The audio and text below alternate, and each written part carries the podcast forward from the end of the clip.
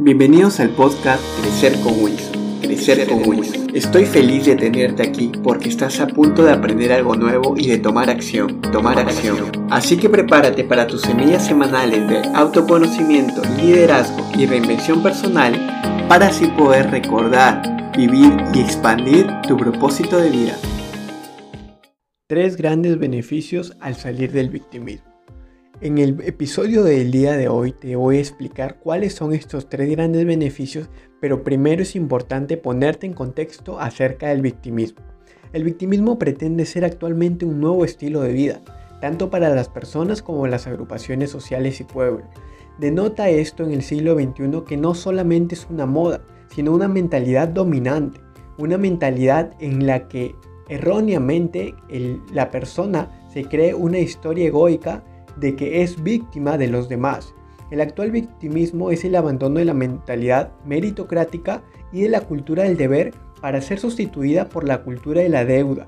Todos te deben algo, las oportunidades que no tienen es por los demás. Este cambio de mentalidad es muy preocupante actualmente y es importante que tú puedas tener en cuenta esto. ¿Por qué? Porque no es normal que estemos buscando responsables afuera acerca de nuestra vida. Cada persona tiene un deber consigo mismo y no podemos trasladar este deber y esta responsabilidad a los demás. Es normal, por ejemplo, mostrar nuestro desacuerdo ante ciertas cosas que no nos gustan, pero sin hipotecar nuestra vida ni subordinarla a la queja. Una de las máscaras del victimismo y que estuvimos viendo en uno de los últimos posts de nuestro Instagram arroba Wilson Román es que una de estas máscaras es la queja. No hay que caer en el error de perturbar a los demás con el propio victimismo y con una visión negativa de la vida.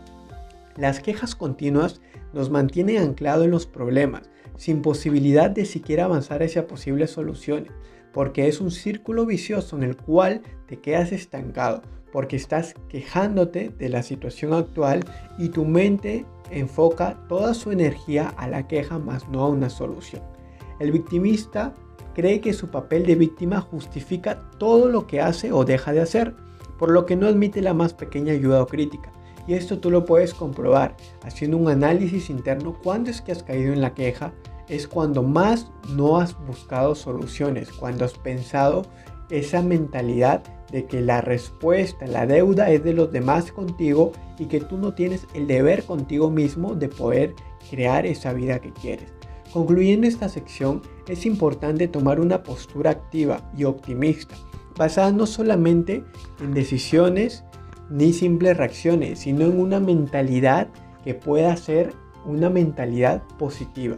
Además, crecer en asertividad, defender las propias ideas y opiniones respetando al mismo tiempo la de los demás, dejando ese papel de víctima es cuando ya empiezas a tener estos tres grandes beneficios que te voy a mencionar en este momento. El primer gran beneficio es que empiezas a vibrar en emociones altas. ¿Qué tiene que ver esto? Existen frecuencias de las emociones. Esto lo puedes investigar un poco más. Al dejar el victimismo, empezamos a vibrar en aceptación, en paz y en otras emociones que se crean desde el amor. De lo contrario, vas a estar vibrando desde el miedo, con emociones como el temor y el sufrimiento. Esto es muy importante y es algo que muchas personas no lo tienen en cuenta. Por ejemplo, en esta época del COVID, en cualquier lugar público hay un termómetro para ver la temperatura y de acuerdo a eso te permiten o no el ingreso porque puedes contagiar a los demás. De igual forma son las emociones. Tú puedes medirlas según frecuencias y aquellas que van relacionadas con la aceptación, con paz, con dejar el victimismo, son aquellas que se crean desde el amor. Pero si estás en queja, en víctima, estás creando desde el miedo con frecuencias bajas y no solamente te estás dañando a ti, sino dañas a tu entorno. El segundo beneficio que tiene salir del victimismo es que nos abrimos a la posibilidad de crecer. Cuando eres consciente que no eres víctima sino responsable, empiezas a tomar cada situación como una situación neutra, lo que te permite ver en qué puedes mejorar. Ya no estás en la queja ni en juzgar si esta situación externa neutra es buena o mala, sino haces un trabajo interno ¿Qué área interna debes trabajar para manifestarlo en tu exterior? Teniendo en cuenta que somos co-creadores de nuestra realidad. Todo problema profesional o de relaciones interpersonales que ves afuera es a causa de algo interno que tú estás creando. Así que cuando salimos del victimismo, tenemos este beneficio de que nos abrimos a la posibilidad de crecer. El tercer gran beneficio de salir del victimismo es que soltamos el control, ya que estás enfocando solamente en aquello que puedes controlar, empiezas a fluir con la vida. No ves el momento presente como un enemigo, sino que abrazas la incertidumbre y realmente empiezas a vivir. Cada vez puedes desarrollar más tu intuición que abrirá puertas a recordar realmente quién eres. Cuando fluyes y no te opones a la vida, empiezas a vivir en paz y a salir del sufrimiento. Una de las grandes causas del sufrimiento y de estar en modo víctima es que la mayoría de personas no acepta la realidad. Es decir, no fluye con la vida, siempre está en constante queja, en constante victimismo y las palabras que comúnmente usan es debería ser así, esto tiene que ser así, está mal esto, así que suelte el control. Estos son los tres grandes beneficios que los repasamos, que empiezas a vibrar en emociones altas, que te abres a la posibilidad de crecer y que sueltas el control. Estos beneficios son muy importantes si tú estás decidido a salir del victimismo y que te van a ayudar a ti a tu crecimiento personal. Recuerda, todo lo que ves afuera es un reflejo de lo que hay dentro de ti.